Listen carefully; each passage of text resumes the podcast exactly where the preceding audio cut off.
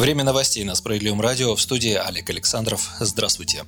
Новую формулу прожиточного минимума в России назвали гуманитарной катастрофой. Измененная методика расчета привела к стагнации этого показателя и росту нищеты, заявил председатель партии «Справедливая Россия» Сергей Миронов. По его словам, Минтруд приказал установить прожиточный минимум за третий квартал 2020 года на уровне 11 606 рублей. По новой формуле с января этого года этот показатель составит 11 653 рубля. Таким образом, за полгода прожиточный минимум вырастет на 0,4%. 0,2%. Такое увеличение несопоставимо даже с официальной инфляцией, которая в разы ниже реальных цифр. Фактически Минтруд отказался индексировать прожиточный минимум, сказал Миронов. Лидер СР напомнил, что в минувшем году рост цен на сахар превысил 70%, подсолнечное масло 23%, макароны 10%, хлеб 6%. Только за первую декаду января помидоры подорожали более чем на 7%, морковь на 3%, настолько же картофель. Не говоря уже о коммунальных платежах, росте цен на бензин, непродовольственные товары и услуги, лекарства. Новая методика расчета прожиточного минимума никак не учитывает этих показателей, следовательно, реальные доходы россиян продолжат падение, добавил Миронов. Еще в позапрошлом году «Справедливая Россия» предложила властям установить прожиточный минимум на уровне 31 тысячи рублей. В эту сумму вошли все обязательные платежи, непродовольственные товары и услуги. Больше всего удивляет то, что социально-экономический блок правительства и «Единая Россия» умудряется выдавать новую формулу прожиточного минимума за достижение но это не достижение, это гуманитарная катастрофа, заключил политик.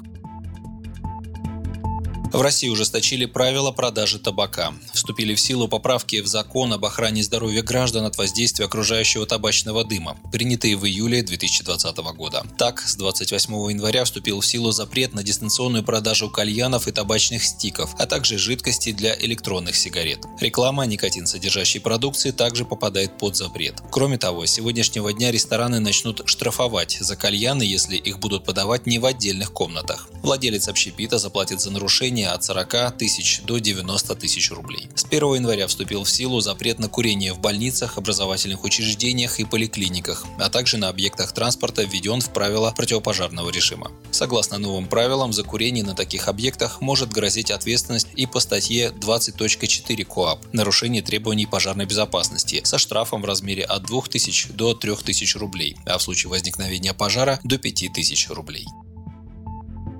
Валерий Газаев предложил создать в России Министерство национальностей. Оно позволит эффективнее работать органам власти в профильной сфере. Так они смогут тесно взаимодействовать с институтами гражданского общества, считает глава Комитета Государственной Думы по делам национальности Валерий Газаев. Он напомнил, что ранее во фракции «Справедливая Россия» неоднократно предлагали создать подобное ведомство, а глава партии Сергей Миронов говорил о расширении финансовых и кадровых возможностей Федерального агентства по делам национальностей. По его мнению, государственная национальная политика политика должна стать важнейшим, постоянно действующим инструментом сохранения и развития такого многонационального государства, как Россия. В нашей стране проживает более 190 народов, интересы, историю, традиции, идеи и взгляды которых следует учитывать, отметил Газаев.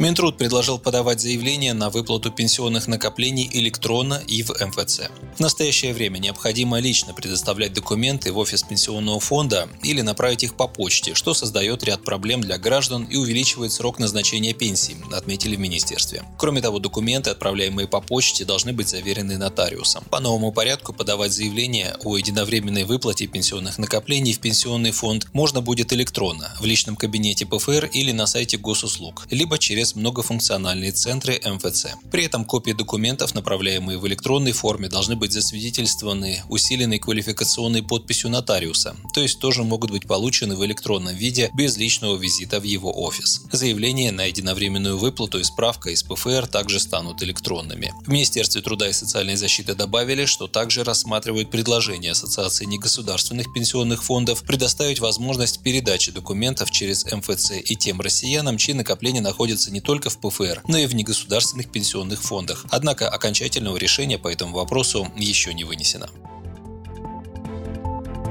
Стоматологическим клиникам закрытие не грозит. Правительство отменило собственное решение, обязывающее кабинеты по зубопротезированию и лечению приобретать дорогостоящее оборудование. С января должны были вступить в силу новые приказы Минздрава, которые обязывали стоматологии приобретать рентгенаппараты, радиовизиограф стоимостью около 200 тысяч рублей и ортопантомограф стоимостью около 1 миллиона рублей. Это не просто дополнительные существенные затраты, но и дополнительные требования Санпин по расширению площади клиники. К тому же грозило закрытием небольших больших стоматологических клиник и существенным ростом и так немалых цен на услуги тех фирм, которые выживут. Как рассказал депутат Госдумы от «Справедливой России» Дмитрий Ионин, во всем мире клиники давно уже начали отказываться от ортопантомографов, которые дают двумерную картинку, в то время как компьютерная томограмма дает возможность рассмотреть проблемное место в 3D-модели. В декабре парламентарий отправил запрос на имя министра здравоохранения России Михаила Мурашко, в котором также отмечал, что с введением изменений полностью лишатся права заниматься законной деятельностью врачи индивидуальные предприниматели, составляющие немалую часть стоматологического сообщества. Поскольку лицензию по рентгенологии сейчас можно получить только при наличии в штате медицинского работника, имеющего специализацию рентген-лаборант или врач-рентгенолог. Аналогичную работу с министерством вели стоматологи из других регионов, подключив уполномоченного по правам предпринимателей в Российской Федерации. Итогом стало официальное разъяснение Минздрава, в котором говорится, что оба указанных приказа попадают под действие регуляторной гильотины и, соответственно, отменяются как оказывающие негативное влияние на отрасль. Приятный прецедент победы здравого смысла, отметил Дмитрий Ионин.